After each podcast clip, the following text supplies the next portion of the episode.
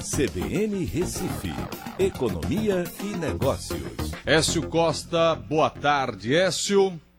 Boa tarde, Aldo. Boa tarde, ouvintes da CBN. Então, Écio, qual é a pauta de hoje? É o dólar, né, Aldo? A gente está aí passando por uma volatilidade muito grande É é, com a economia e o dólar também indo nesse caminho de sobe e desce, né? Subiu muito hoje, né? E, é, hoje, na realidade, devolveu um pouco né, da, da queda que vem sofrendo aí nos últimos dias. Quando você vai olhar, o dólar chegou a bater e passar os seis reais, né? E voltou agora chegando muito próximo dos cinco reais. É, o que está se falando é, muito não é bem uma questão aqui no Brasil, tá? E sim uma questão mundial. É, o dólar tem, nesses, nessa última semana, se depreciado em relação às moedas internacionais. certo? É, Goldman Sachs, JP Morgan, são instituições financeiras que estão agora mais pessimistas em relação ao dólar americano, mandando os seus investidores vender essa moeda né, porque acreditam que vai continuar havendo esse processo de desvalorização. É, o que acontece é que é, os Estados Unidos está fazendo uma política monetária muito forte, né, muito expansionista, jogando muito dinheiro no mercado.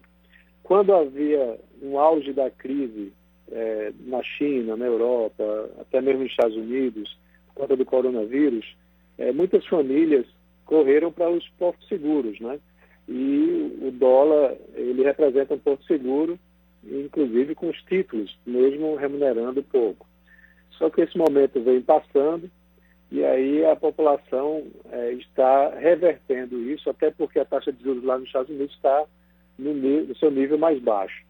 Então, quando combina isso, eh, termina fazendo com que os investidores comecem a procurar outros mercados que tenham uma remuneração mais positiva já que eles estão com muito dinheiro, né, porque é, o Banco Central Americano está jogando dinheiro na mão, nas mãos deles, e aí estão comprando papéis em bolsas de outros países, como aqui do Brasil, hoje novamente está subindo, né, é, subindo quase 1%, né, 0,78%, e isso está representando uma retomada de investidores internacionais é, em mercados como o brasileiro, porque o mercado americano está com enxurrada de liquidez, né? ou seja, de muito dinheiro disponível.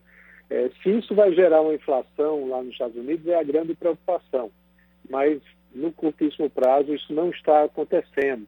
Até existe o que a gente fala de é, represamento Google, né? ou seja, o represamento Amazon, onde é, quando aquele pequeno lo negócio local tenta fazer algum reajuste nos seus preços porque há um excesso de moeda na economia, é, o consumidor lá nos Estados Unidos procura na Amazon ou em outros concorrentes online e vê que o preço lá continua baixo.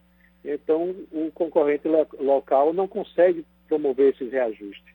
E aí há uma inércia de inflação, mesmo com excesso de volatilidade, com excesso de oferta de moeda na, na economia.